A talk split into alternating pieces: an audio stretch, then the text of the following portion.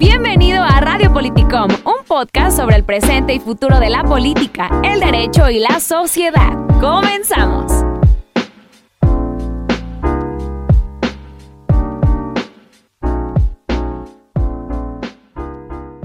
Le saluda a su amigo Gustavo Lozano en un episodio más de Radio Politicom Podcast una herramienta sonora para transferir información a todas las personas. Hoy vamos a charlar con una persona que seguro ubican perfectamente porque es conductor de Canal 44, reportero, analista político en diversos medios de comunicación y también escritor, una faceta que se conoce poco de él, pero que ha estado reluciendo en días pasados, en meses pasados y pues de lo que vamos es de lo que vamos a hablar el día de hoy. Eh, hoy hablaremos con Julio sobre su más reciente libro titulado El fenómeno Kumamoto, Wikipolítica, futuro y sin voto no hay dinero. Julio Ríos, ¿cómo estás? Buen día, Alondra Vidrio. Hola, saludos Gustavo y Julio. Qué gusto que estés con nosotros, Julio, y más que sea para hablarnos del libro que acabas de publicar y que creo que viene muy bien para esta época de elecciones. Se pueden decir muchas cosas de Kumamoto porque es uno de los políticos sobresalientes más jóvenes y que ya se conoce a nivel nacional, ¿no? Del primer político que ganó una candidatura independiente en nuestro estado, que en aquella época se mostró más en redes sociales y tuvo trabajo de campaña ya en medios digitales, que ha ido avanzando en un proyecto político que viene desde la política estudiantil hasta la creación de un partido ahora. Y por eso me encanta que hoy hablemos de él para eh, que Julio nos platique del fenómeno Kumamoto. Gracias por estar con nosotros. Al contrario, Alondra, muchas gracias a ustedes por la invitación. Gustavo, este, hay que echarse un tecito, eh, muy, muy garraspeada la voz, que bueno, yo, yo no tengo cara para decir eso porque también tengo por ahí la, voz aguardentosa, así que yo esperaba unas cervecitas, fíjate, en el podcast, ya ves que antes tenían un proyecto ligado a, a, esa bebida espirituosa, pero pues aquí con un cafecito los acompañamos con mucho gusto, ¿eh? Muy buen proyecto, los felicito a ambos. Muchas gracias, Julio. Pues sí, este, fíjate que me dio una gripa y no, en este tiempo que de gripa es, es casi, casi. No, no, era COVID. No, no, no, pues por eso es algo de susto, porque como, como platicaba con varios amigos y amigas que cuando te da una gripa en estos tiempos es ay cañón. y pues bueno, Julio, eh, entrando al grano, ¿cómo se te ocurre que deberías escribir sobre Pedro Kumamoto en un libro? Este, ¿cuál fue el proceso creativo que llevaste? Digo, porque pues los escritores regularmente conocemos cuál es su proceso final, el libro ya impreso o el libro en Kindle, en Google. Mm, el proceso creativo de, los escritores en ocasiones no se conoce. Digo, ¿a ti cuál fue el, proceso? Digo, sabemos que eres rockerón, que te gusta el heavy. ¿Cómo fue? ¿Te estabas tomando unos whiskies, unas chelas? ¿Andabas allá en, en los altos de Jalisco, este, allá en esos bonitos parajes, un sábado por la tarde con el solecito? ¿O cuál, cuál, cuál fue el proceso, Julio?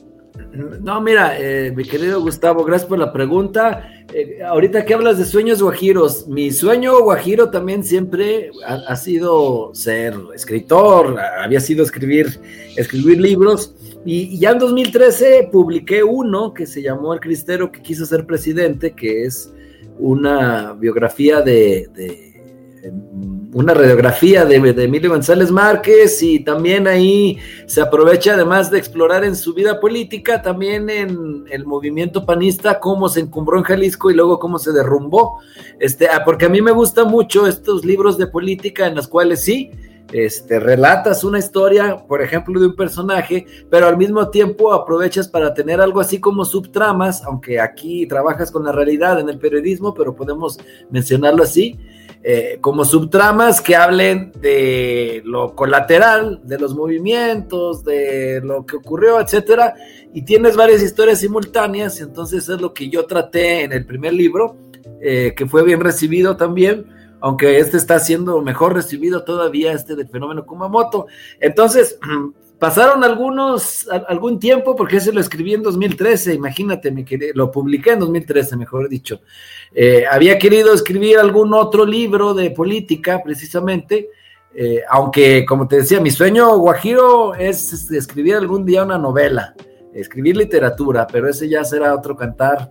espero algún día poder tener ya algo publicado, tengo muchas ideas, pero nada aterrizado. Entonces, siempre me decían, escríbete otro, escríbete otro, y tenía algunas ideas, no las aterrizaba. Y por ahí de 2018, luego de la derrota de, Kumamoto, pues reflexioné en que, tenía, en que podía escribir algo sobre él. Eh, no sé exactamente el momento en que me llegó la idea, eh, la verdad no, no lo recuerdo así, no es como que, que estés sentado y te llegue la iluminación del Espíritu Santo, la verdad que casi todo es gradual, entonces, ¿sabes? Tengo, no recuerdo exactamente cuándo, pero sí recuerdo que poco a poco tuve esta idea, no lo hice en 2018, evidentemente al final de 2018, porque quise comenzar a hacerlo en 2019, pero como es común en este trabajo del periodismo, pues el tiempo te come. El tiempo te come y no alcanzas a escribir, no alcanzas a tener nada. En 2019, por ahí tuve dos, tres eh, cositas que quise como en, eh, plasmar como una idea de estructura para saber yo por dónde me iba a ir, si es que lo hacía. Pero pues no, no hubo, no hubo el tiempo suficiente. Entonces yo dije, no, pues esto quizá ya no, ya no lo pueda yo ni siquiera comenzar, porque ni siquiera lo he comenzado. Pero en 2020 llegó la pandemia. Con la pandemia yo sé que llegaron muchas tragedias, que llegaron muchas muertes, que llegó un golpe económico a, a Jalisco, pero a mí me sirvió ese tiempo de confinamiento para poder aterrizar algunos otros proyectos y entre ellos pues alcancé a tener más tiempo para escribir y es cuando me decidí a hacer el libro. Dije, ¿sabes qué? A ver, ahorita hay tiempo, ahorita hay condiciones y me puse a hacerlo. Y entonces empecé a contactar a personas que han andado con Kumamoto en su vida política, tanto los que permanecen como los que ya se fueron, porque en este libro aparecen las voces, te, decía fuera de micrófono, no es un libro ni de guerra sucia contra él, ni tampoco es de matraca, ¿eh? de que ah, arriba Kuma y es el chido. No, no, no, nada de eso, no, no. Es un, libro, que intenta ser objetivo, que intenta ser equilibrado, que intenta ser centrado. Ya los lectores me, dirán si se logró o no. Y entonces, eh, pues comencé a escribirlo y a contactar a estas personas, a entrevistarlas, gracias a la magia de las, de las herramientas digitales, de, del Zoom y todas esas cosas, y ya logré tener información suficiente con lo que yo había vivido en... Bueno, es que, es que me voy un poquito más para atrás. A mí me nació la inquietud por, por, por el motivo de que, número uno, yo cubrí su campaña en 2015. Número dos, como yo cubrí el Congreso del Estado durante algunos seis años más o menos, me tocó su legislatura, entonces yo lo cubrí, lo conocí bien. Eh, y se puede decir que hasta, hasta tuve buenas, buenos acercamientos con él, algunas entrevistas buenas en aquel tiempo. Y número tres, también cubrí la campaña de 2018 rumbo a la senaduría. Entonces yo tenía información suficiente para documentarla, pero no me quería quedar solo documentándola, sino que también quería ir un poco más allá con revelaciones nuevas y para eso fue este, las, tanto las, tanto las charlas que tuve con, estas personas que andaban con Kumamoto y que o, los que critican a Kumamoto y con analistas políticos que se ponen a, a, desarrollar ahí su visión del fenómeno Kumamoto y por último con el propio Kumamoto. Una vez que yo ya tenía toda esa información, lo contacté y él amablemente, generosamente me, me regaló varias horas varias horas de entrevista, varias sesiones de entrevista. Eh, yo fui muy claro con él, mira, platiqué con la gente así y así, que también no está muy de acuerdo contigo, y él muy abierto, no, no, no, no hay, no hay problema. Bueno, lo dijo de otra forma un poco más coloquial, o sea que no, que no hay problema. Y comenzamos a, a, hacer las entrevistas y con lo que él me dio de su versión también, y alguna, este, ya pude yo armar el, trabajo. ¿Y por qué me fijé en, Kumamoto y por qué pienso en Kumamoto? Porque si tú observas actualmente, eh, la política mexicana está dividida en dos grandes corrientes de pensamiento. Los que son fervientes, y digo fervientes porque los que son seguidores de López Obrador así lo son, fervientes como los antilópez obradoristas recalcitrantes. Si tú piensas en cualquier figura importante, Alondra, Gustavo, de la política nacional, la tienes que ubicar forzosamente en uno de los dos lados del espectro, el que quieras. Sin embargo, no hay nadie que pueda representar una tercera vía, no hay nadie que pueda representar una tercera vía, es decir, ni López Obradorismo ni anti López Obradorismo. Entonces en Jalisco yo creo que el único personaje con estas características es Pedro Kumamoto, quien podría encabezar una tercera vía. No sé si va a lograr que el movimiento político domine la política jalisciense, ya podremos platicar de eso, depende mucho, obviamente, de este 2021. Kumamoto se está jugando su vida política y con el cuchillo entre los dientes, ¿eh? eh por eso considero que la historia de Kumamoto y los wikis, porque aunque ahora ya no sean wikis, siguen siendo wikis en el imaginario colectivo, tenía que ser contada y nadie la había escrito. Así que me tocó la fortuna de hacerlo y fíjate que estoy muy, muy contento de haber hecho esta aportación y de los resultados que está teniendo, porque está siendo aceptado, comentado, eh, a favor y en contra. Tú sabes que en las redes sociales, por ejemplo, son muy virulentos, pero pues yo no me voy a asustar de lo que dicen en redes sociales. O sea, este trabajo es como meterse a digamos, a una granja, a un chiquero, ¿no? Este, no puede decir uno, ay, qué feo huele aquí, este, entre los perditos. No, no, no, ya te metiste a trabajar eso. No, no te asustes, no te asustes. Mi, mi trabajo está abierto a la crítica y, y por eso acepto las críticas positivas, pero por supuesto que acepto las negativas. Yo no me asusto, ¿eh? Hay que tener la piel muy, muy dura en este, eh, en este trabajo del periodismo de los medios de comunicación. ¿Para qué nos escamamos, verdad? Como dicen los clásicos. Sí. Oye, qué interesante, Julio, cómo esta cuestión del proyecto de Kumamoto pues empezó en Jalisco, ¿no? Aquí arrancaron hace algunos años, como ya comentaste. Qué padre que le pudiste dar seguimiento y que te interesó, porque sí es una historia que, como dices, tiene que contarse pero qué padre que luego eso haya escalado a nivel nacional, o sea, Kumamoto en estos momentos es alguien que se conoce en el país, que representa la figura de las candidaturas independientes porque esos fueron sus orígenes. Pero pueden decirse como muchas cosas de este proyecto, ¿no? Porque ha tenido muchas caras, como lo de Sin voto no hay dinero, la wikipolítica, como, como lo comentas, el Partido Futuro ahora. A grandes rasgos, ¿Qué temas tratas en tu libro? O sea, vas platicando parte por parte la evolución de este proyecto, de Kumamoto, cómo fue creciendo, los matices que ha tenido. ¿Qué tratas en este libro?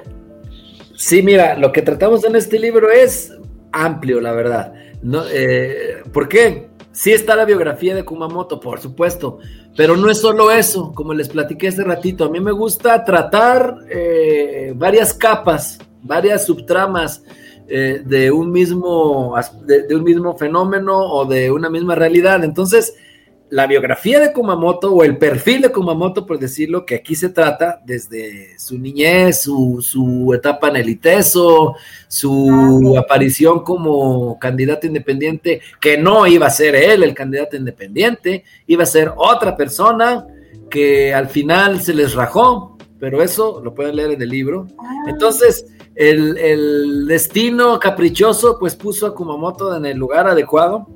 Eh, que con el talento adecuado también, ¿eh? No, no quiero menospreciarlo, no quiero decir que fue un chiripazo, no, no, para nada, nada, ¿eh? Tiene el talento adecuado y en la, campaña también hicieron lo que tenían que hacer. Entonces, este perfil de Kumamoto es el hilo conductor para documentar más cosas. También se relata la historia de Wikipolítica, porque yo creo que es un movimiento que va a crecer y me pareció importante hablar de la historia de, de Wikipolítica. Sus primeras reuniones en el año 2014, ¿qué leían? ¿Qué teoría política? Eh, eh, se juntaban ellos a discutir en sus reuniones y en sus talleres que, tenían. Eh, también, este, ¿quiénes integraron Wikipolítica? Porque aparecieron los remanentes ahí de movimientos como Yo Soy 132, de Pues Me Salto Guadalajara, se integraron algunos ahí a Wikipolítica, no todos, sino algunas personas que anduvieron ahí. ¿Cómo se ganó la campaña independiente de 2015? Que eso es muy interesante, sobre todo, Gustavo, a ti que te gusta mucho la mercadotecnia política, te va a interesar ese capítulo, así que para que te lances a comprar el libro, porque ellos crearon una especie de startup, o sea, una, así como una startup, lo sabrá nuestra audiencia, es una empresa chiquita, digámoslo así, de jóvenes que utilizan la tecnología y los procesos innovadores para ofrecer sus productos o servicios, ¿no? Esa es una startup. Entonces ellos hicieron algo así, con herramientas de innovación, pero para hacer política, una startup política. Y también, pues, este, cómo fue el tránsito en la legislatura, cómo las fuerzas tradicionales eh, veían a Kumamoto como un enemigo, hicieron todo lo posible por obstaculizarlo, y él, como siendo un solo, una sola curul, logró que se aprobaran varias iniciativas.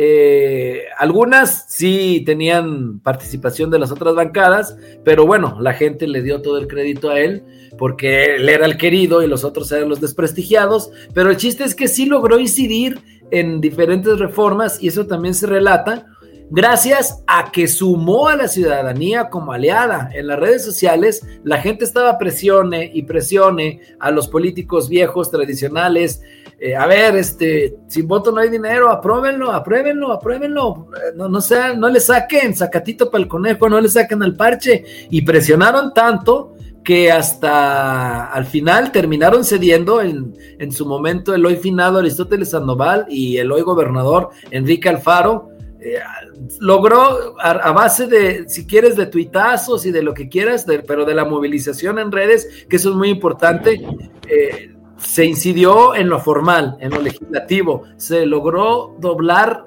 ablandar la piedra que tienen por corazón los políticos tradicionales, eh, gracias a esa incidencia. Entonces, por último, además de, de, lo que ocurrió en la legislatura, también viene los errores del 2018, la campaña 2018, que también, como un manual, a quienes les gusta la política, hacer campañas, la mercadotecnia política, vienen errores que no se deben de hacer, errores que nadie debe de cometer y que, y que ellos hicieron, errores a veces que pudieran haberse solucionado muy sencillo, pero que ellos ya estaban muy presionados eh, porque el proceso de 2018 fue muy largo, desde septiembre, agosto, septiembre de 2019 tuvieron que comentar, comenzar a reunir firmas, que eso es algo de lo que, de lo que hizo que cuando llegaran a, julio de 2020 estuvieran exhaustos. Los voluntarios, muchos ya se habían ido porque no pueden estar trabajando, estar haciendo trabajo sin recibir dinero, etcétera. Entonces, eso es un error que uno de, eh, perdón, ese es un factor que, hizo que cometieran muchos errores. Cuando estás bajo presión,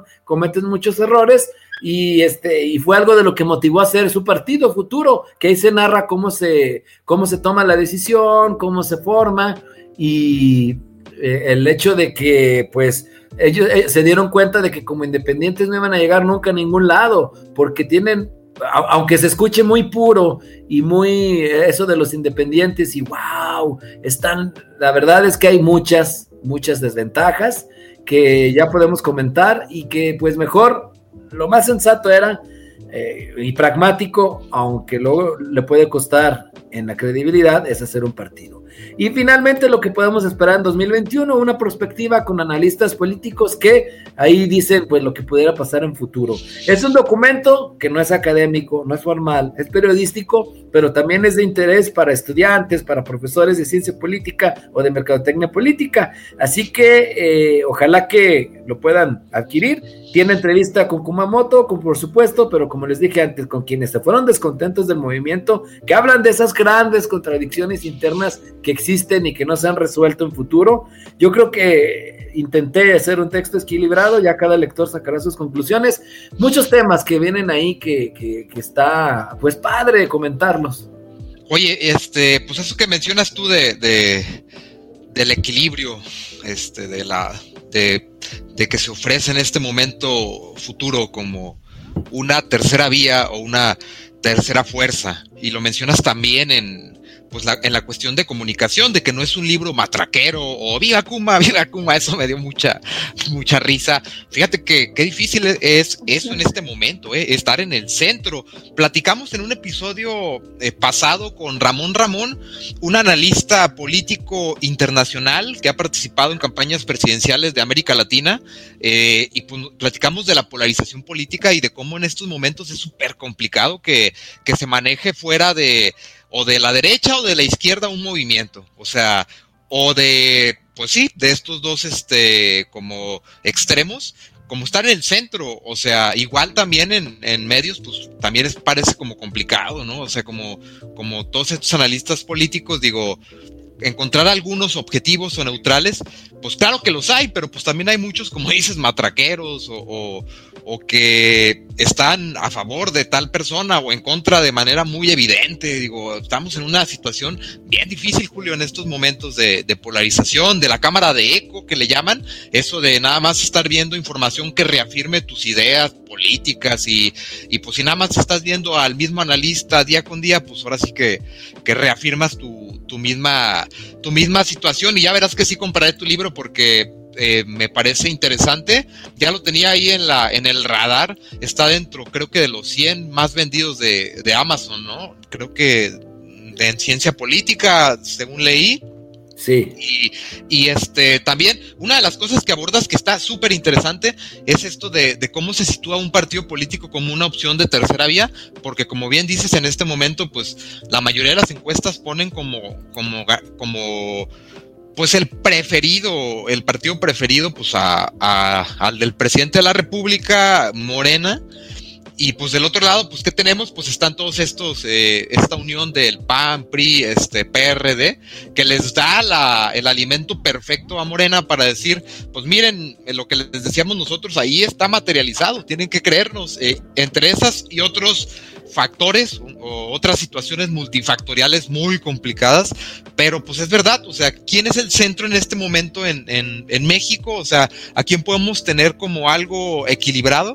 Y pues como bien dices, a mí también me parece que, que, futuro pues es una opción centro. También sabes quién me he fijado que está manejando esa opción como de, de presentarse como una opción centro, pues Movimiento Ciudadano. Creo que incluso hasta, hasta ha venido manejando ya esa campaña, ¿no? Como que están en el centro de, pues de las opciones. Digo, por un lado es, dicen ellos que, que el PRI renovado, que sería Morena, y por otros, por otro lado dicen, pues ahí está el PRIAN RD y sabe qué tantas cosas más. Entonces, la situación está como, como curiosa, complicada y, y, como bien dices, de análisis y muy buena para, pues para estudiarse y pues qué mejor que con tu libro. Ahora sí que, que, que lo voy a comprar, vas a ver, este, tengo muchos en fila leyendo, pero claro que, lo voy a comprar. Oye, Julio, ¿por qué afirmas que Pedro Kumamoto es uno de los políticos con mayor prestigio en el país? ¿Qué te hace creer eso de él? Mira, pues hay que ver la buena prensa que tiene, hay que ver, eh, digo, estoy consciente que quizás los que son morenistas recalcitrantes no lo quieren, es un, es un sector que no lo quiere eh, y, hay otros que, por ejemplo, en Jalisco lo ven como un, como una, como un producto utilitario movimiento ciudadano. Eh, también hay quienes lo ven así. Sin embargo, este, ya en una, en una esfera un poco más amplia, eh, la buena prensa que tiene a nivel nacional se le tiene buen, como, como un buen perfil, o sea, se le vio como alguien que realmente estaba innovando, se le vio como alguien que realmente vino a intentar sacudir estructuras y para algunos es un fenómeno pasajero, para otros, eh, como tú sabes, no sé, a, a diferencia de, de, otros políticos, a Kumamoto no se, le ha, no se le ha conocido un escándalo de corrupción. Sí hubo acusaciones graves en el movimiento de, de violencia de género, de violencia sexual incluso, de violaciones eh, contra algunos miembros de esa organización, de lo cual también se habla en el libro. Este, y, pero Kumamoto se dice dolido, se dice eh, decepcionado por esas personas, eh, porque pues obviamente lo que comenta es que no, llegó un momento en que el, el, movimiento se empezó a hacer tan grande que él no podía conocer lo que hacían los demás, ¿no? Lo que hacían algunas personas, algunos integrantes, ya le tocará a la gente calificar o, valorar esas aseveraciones o, esas explicaciones que él da.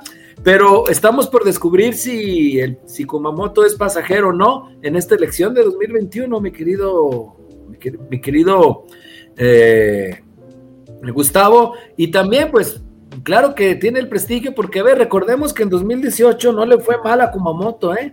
Sí, perdió, o sea, bueno, no llegó al escaño, pero obtuvo casi 800 mil votos y además jaló la carreta para que, para que otros candidatos de Wikipolítica quedaran en segundo lugar, no ganaron. Si hubieran sido de partido político, todos esos diputados hubieran entrado al Congreso, porque como lo sabe nuestra audiencia, hay una vía que se le conoce coloquialmente como diputados de repechaje, que en realidad son diputados de, pues, de resto mayor, en la cual eh, los diputados que obtienen, los diputados, los candidatos de diputados que no ganan distrito, pero que tienen el mayor porcentaje de votos entre todos esos perdedores, también entran al Congreso. Ellos habrían entrado. Y es que yo creo que sí se le sigue percibiendo a Kumamoto como alguien diferente, ¿no? Yo creo que sí deja marca y sí se piensa que fue un proyecto distinto, ¿no? No como la típica campaña política que siempre se vio, eh, venían ya representando como nuevas cosas, ¿no? Y eso también jala, ¿no? También es algo que llama la atención, alguien que está haciendo las cosas distintas y que como dicen, bueno, se puede catalogar como algo neutro. Oye, Julio. Sí. Después se crea este partido y el proyecto que al principio inició como algo independiente, se crea como una plataforma y hacen el partido futuro, pero tengo entendido que no fue algo tan sencillo, que tuvo como muchos matices y que hubo ahí como desacuerdos internos. ¿Hablas de eso en, tu libro? Por supuesto, ahí viene cómo fueron las discusiones. Eh, en las entrevistas aparecen quienes estaban de acuerdo con el partido, por supuesto, porque se quedaron, y quienes no estaban de acuerdo y que se fueron, y que decían el por qué, porque algunos de, si tú ves el movimiento, cómo empezó, ya quedan muy pocos, ya no están casi los que, ya no están los que iniciaron, casi no hay nadie, eh, solamente quedan Susana Ochoa de los que iniciaron y Pedro Kumamoto, eh, creo que Daniel Íñiguez y bueno, Susana de la Rosa entró después, Aldo Partida entró después, pero ellos sí permanecen todavía. Pero de los que estaban en el inicio, como Rodrigo Cornejo, como Álvaro Quintero, ya no están. Este, entonces, eh, eh, otros más que se fueron, Claudia Ramírez, eh, Paola Flores, que a lo mejor estos nombres solo los conocen en, burbuja roja, como se le llama en círculo rojo, pero y no son tan conocidos a nivel de, territorial. Algunos de ellos fueron candidatos incluso en, 2015 a, a, algunas, en 2018, perdón, algunas diputaciones, pero muchos se fueron porque sí se generó un debate interno pues eh, muy, muy intenso, ¿eh? Muy intenso. Y sí, Alondra, mira, y además digo esta pregunta que me acabas de hacer para comentar sobre una pregunta que, que, me hacen mucho. Si fue un acierto que los wikis crearan un partido o si con eso no perderán a sus simpatizantes. Yo que les digo es que no fue acierto ni desacierto. Eh, explico. Más bien, no les quedaba de otra. Si lo quieres ver, es como una navaja de doble filo, Alondra, Gustavo, porque la realidad es que ellos ya no podían seguir compitiendo con la desventaja eh, de ser independientes. Eh, cuando estás independiente, por ejemplo, no tienes tiempo de radio y televisión, no tienes recursos suficientes económicos y el proceso de reclutar firmas es desgastante. Hace rato lo decía. Ellos tuvieron que juntar firmas para 14 candidatos en 2018 Fíjate, pasaron de una en 2015 a 14 en 2018 y eso era desgastante porque tuvieron que comenzar para el caso de Pedro desde agosto, septiembre de 2019. Hablamos de casi un año de trabajo. Cuando llegaron a la jornada electoral estaban fulminados todos. Era es cansadísima una campaña de ese tipo, porque pues Pedro tuvo que recorrer el estado dos veces. Primero para las firmas y segundo para la, para la campaña constitucional. Entonces, eh, todo eso se resuelve cuando tienes un partido político. Pero ¿por qué digo que es de doble filo? Y quizá aquí me estoy adelantando algo que me van a preguntar. Porque convertirse en partido, en cierto modo, mancha, y Gustavo no me dejará mentir, eh, mancha lo que era su principal capital político o su principal oferta, que es lo que comunicaban de forma efectiva, que es su independencia precisamente, su pureza ideológica. Hoy, al ser partido, pues ya muchos le reclaman que ah, hasta hacen un meme por su parecido físico con Kylo Ren, con el actor este de, Star Wars. De Star, exactamente, con el actor, con el actor este de, de Star Wars, donde dicen eh, pues mm, se has convertido en lo que juraste destruir. Y aparece ahí este Kumamoto con, el lado oscuro de, la, fuerza, ¿no? De la fuerza. Entonces, este, ahí, ahí es algo de lo que sí dice que está complicado el haberse convertido en partido político, pero no les quedaba de otra. Así que ahí están estos memes donde aparece por su parecido físico con Adam Driver, mi querido Gustavo. Sí, eh, fíjate, eh, Julio, que coincido contigo, digo, no me parece que haya sido ni malo ni bueno. Eh, las organizaciones de la sociedad civil, ya sean políticas o que se dedican propiamente a una causa social en específico, pues tienen objetivos sociales, ¿no? En, algunas ocasiones, pues se ven enturbiadas por cuestiones políticas, por acercamientos políticos. Algunos políticos crean propiamente estas plataformas, organizaciones civiles, pues para candidatearse a futuro, ¿no? Para hacerse más visibles, están jugando ahí como que ayudo, pero mañana ayúdenme a hacerme visible.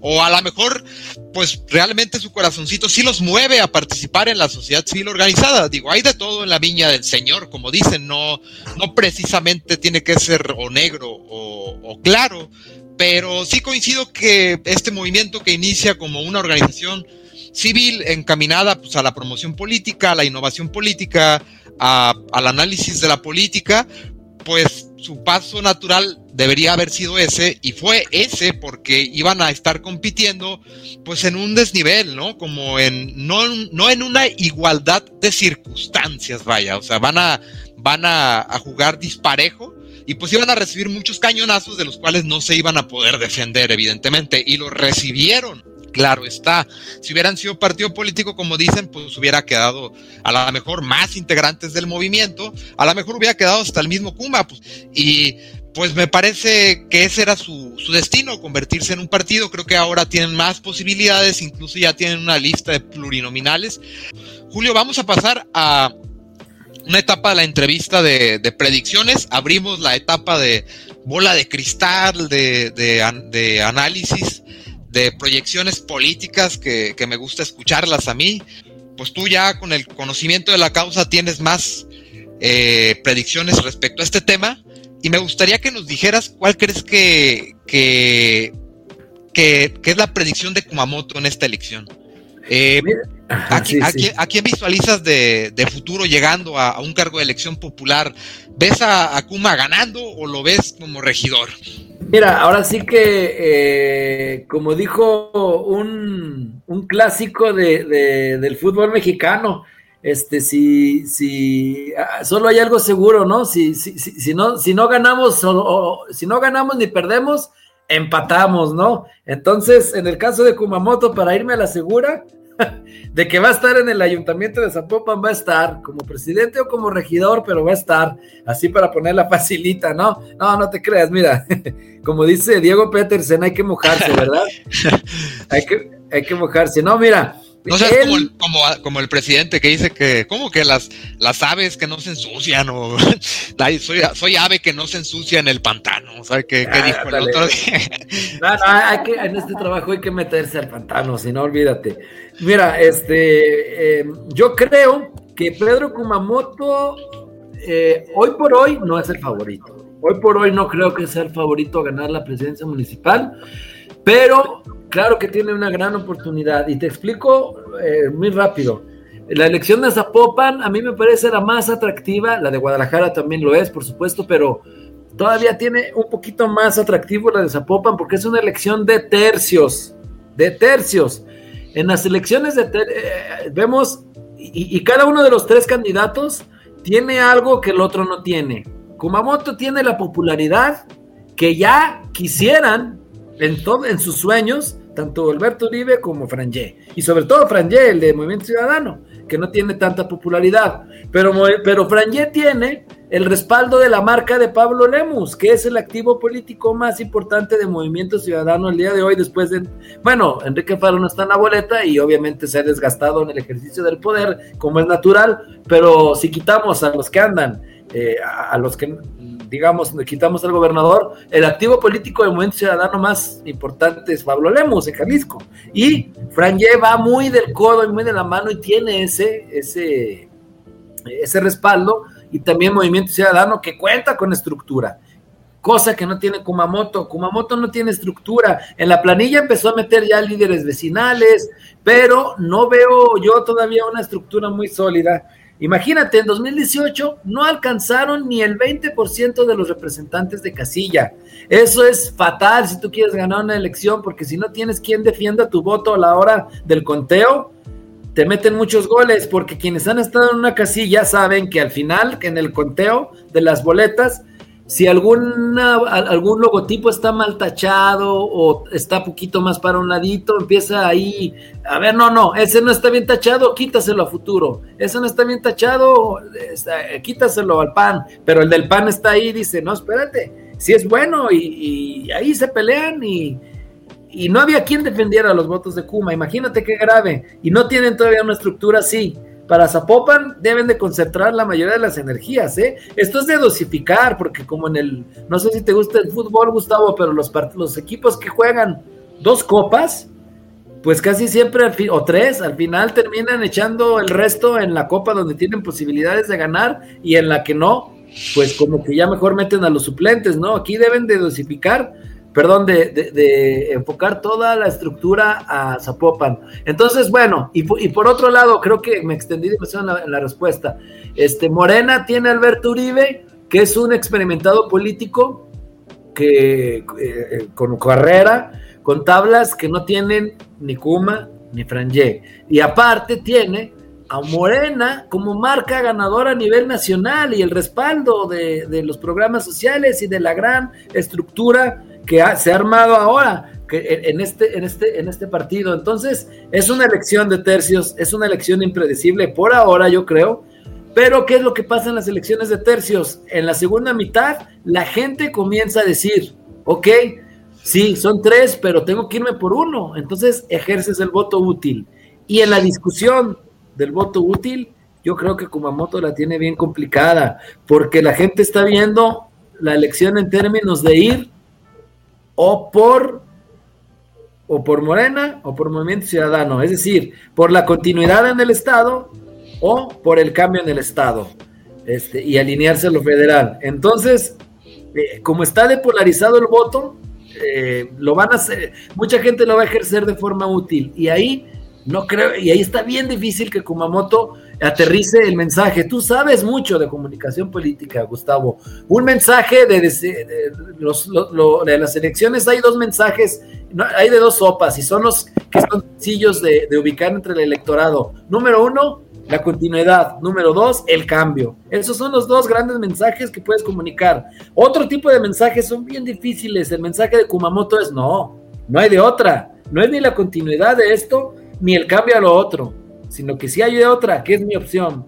Pero ese, ese mensaje a mí se me hace muy difícil de que lo puedan aterrizar eh, hacia, hacia la gente. Y, otro factor, ya para terminar, el, el nicho electoral al que va Kumamoto es prácticamente el mismo nicho al que va Movimiento Ciudadano. Tú también sabes mucho de eso de los nichos, de los mercados. Eh, en el distrito 10, que es donde está la clase más acomodada, por decirlo así, y en el distrito 13, eh, eh, es donde Movimiento Ciudadano y Futuro están fuertes, pero ahí se dividen los votos prácticamente. ¿eh? Bueno, quizá un poco más, yo veo Futuro un poco más fuerte en el 13 que Movimiento Ciudadano, pero en el distrito 4 y el 6, que son populares, que son agrícolas, que son donde se concentra pues el ciudadano más de a pie, como lo dicen con este cliché, ahí Morena es muy fuerte, ahí Morena es muy fuerte, Alondra, Gustavo. Entonces, ahí no entra mucho ni Movimiento Ciudadano ni, Futuro. Entonces, eh, está ahí complicado para, para, para Kuma. Entonces, yo veo una elección de tercios, Kumamoto, hoy por hoy no lo veo como el favorito en el caso de Kumamoto. Eh, y ya muy rápido, no sé si también quieres que, te diga de otros candidatos de, futuro, pero perdón, Alondra, me preguntabas, te interrumpí sin querer. Pues te decía que sí, él ofrece una opción diferente, pero Julio, yo sí he oído comentarios así en pláticas eh, con amigos que dicen, no, pues es que ya es como igual a los demás porque ya tenía un partido y tú sabes que la, la imagen que tienen los partidos políticos no es muy buena ser. No estoy muy segura, como tú dices, no podemos decir que sea algo ni bueno ni malo, pero podría ser que no sea bien visto el hecho de que esté en un partido. O sea, que no se entienda que se hizo para vencer todas las dificultades que tienen los independientes. Oye, Julio, pues muy cierto todo esto que dices. Eh, yo sí creo que falta un poco de tiempo para, para las elecciones y pues va a faltar todo este rollo de la, lo que le llaman guerra sucia y mil y un cosas y cómo manejan todas las, las cosas que les vayan surgiendo por medios y entrevistas y todo ese tipo de cosas. Digo, ¿y, cómo ves a las otras candidatas y candidatos, Julio, de, de, pues de este movimiento, de este partido político futuro? Sí, mira, eh, yo creo que Susana Ochoa y Susana de la Rosa van a ser diputadas.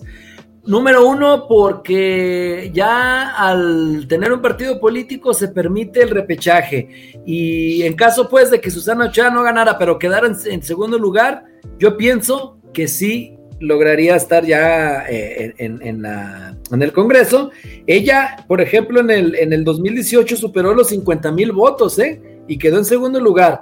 Susana de la Rosa también participó las anteriores elecciones y obtuvo casi 45 mil, pero ella entraría porque como lo comentabas, está en la primera posición de los plurinominales, entonces a ella por supuesto que yo creo que, le va a alcanzar.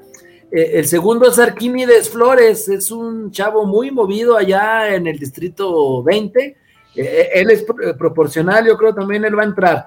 Este, a Susana Ochoa incluso la, también la cobijaron en el tercer lugar de la, de la, de, la pluri, pero yo pienso que ella va a entrar por repechaje, por el distrito 10. Y ya de los de mayoría relativa, además de Susana Ochoa en el distrito 10, quien podría tener alguna, alguna posibilidad de meterse de repechaje es, es Maco. Maco Zazueta, así le, ella es eh, también muy importante en el partido, este, eh, en, la directiva del partido y ella, María José se llama su nombre, y está en el distrito 13 donde yo veo futuro muy bien ubicado. Este, el distrito 6 está nuestra amiga mutua Luciana Maraz Cázares, este, ella fue presidenta del instituto, perdón, del, del, Comité de Participación. Comité de Participación Ciudadana del sistema anticorrupción, es que con esos nombres tan pomposos se revuelve uno. sí, sí, sí, pero bueno, ahí es difícil, pero este, si no se gana, pues podría buscar el repechaje perfectamente, yo creo. Y sí podría tener una bancada de, de, dos, de tres, perdón, de tres o cuatro, de tres o cuatro eh, diputados, yo creo. Y en las presidencias municipales, ya para irnos rápido, porque yo que yo me largué, este, hay una incógnita que es en Guadalajara, Dolores Pérez Lascarro ella es excelente perfil, muy buena candidata. La planilla tiene una, tiene perfiles notables, ¿eh? académicos, periodistas, pero no ha aprendido en el, eh, más allá del círculo rojo. Este, eh, son perfiles muy buenos, pero que no se conocen en calle. Y ahí eh, está, ahí la meta es que Dolores sea regidora. Este, espero que lo logre, pero sí está complicadito, sí está complicadito. Y hay una eh, muy, muy, una candidata muy interesante en Tlajumulco, se llama Tania Romero. Ella no es muy conocida, pero ah, por lo mismo en calle, pero tiene muy, muy buenas ideas. Ella se dedica a todo eso del reordenamiento territorial y pues en Tlajumulco se requiere una política de ese tipo. Hay que ver cómo cómo eh, entra a la, a, la, a la, pelea. Regidores metropolitanos, no me queda duda que va a tener. En, en Zapopan va a tener, por supuesto, si gana Kumamoto o no, va a tener regidores. Este, en Guadalajara, eh, Dolores va a ser regidora, eso o bueno, más bien Dolores busca ser regidora, no sé si lo va a lograr, está complicado. Y yo creo que eh, en, en, Tlajomulco, en Tlajomulco alcanza, alcanza a tener en Tlaquepaque no conozco bien cómo andan, es eh, agarra una parte del distrito 13, es Jorge Montoya el candidato, entonces ahí busca ser, ser regidor. Pero la, principal meta de futuro es, es mantener el registro, seamos realistas. Sí, yo creo que van a ser unas elecciones muy reñidas y como dicen, pues Futuro le está apostando a buenos perfiles, pero los otros partidos le están apostando a gente que ya es muy conocida, que ya tiene trabajo político de muchos años. Oye, Julio, y finalmente ya para eh, cerrar con esta plática, queremos oír tu opinión personal sobre el mayor acierto que consideres que ha tenido este movimiento que empezó con, Wiki, con Wikipolítica y el mayor error, ¿cuál crees que haya sido? Bueno, del, digamos, de, los aciertos, eh, yo creo que el haber logrado involucrar a, las personas, eh, a los ciudadanos en un esfuerzo eh, legislativo. Eh, recordemos el asunto de sin voto no hay dinero, ahí fue, digamos, el mayor acierto de, de Wikipolítica porque fue la iniciativa estrella la que obtuvo mayor reflector nacional eh, porque reducía el financiamiento público a partidos políticos de la entidad, algo irónicamente de lo que hoy se quejan pues algunos de, de futuro, pero bueno, este, y esta aprobación de la iniciativa se volvió noticia estelar, pero sobre todo eh, eh, fue como su obra maestra, ¿no? Y sobre todo, eh, imagínate, salió avante a una acción de inconstitucionalidad que se presentó ante la Suprema Corte de la Nación por parte de tres partidos políticos. Este, ahí fue un gran acierto y ellos lo han hecho en diferentes momentos. no solo el materializar una añeja demanda social como, como, como, se hizo con esto de sin voto no hay dinero, sino que además se logró que las redes sociales ya no se usaran simplemente para quejarse o para organizar marchas, sino que se pasó al siguiente nivel, que fue una campaña organizada con el objetivo de incidir en el trabajo legislativo en Jalisco. y luego se, se creció a varias entidades, porque se formó una red nacional de Sin Voto No Hay Dinero porque les gustó a muchas personas lo que ocurrió en, Jalisco.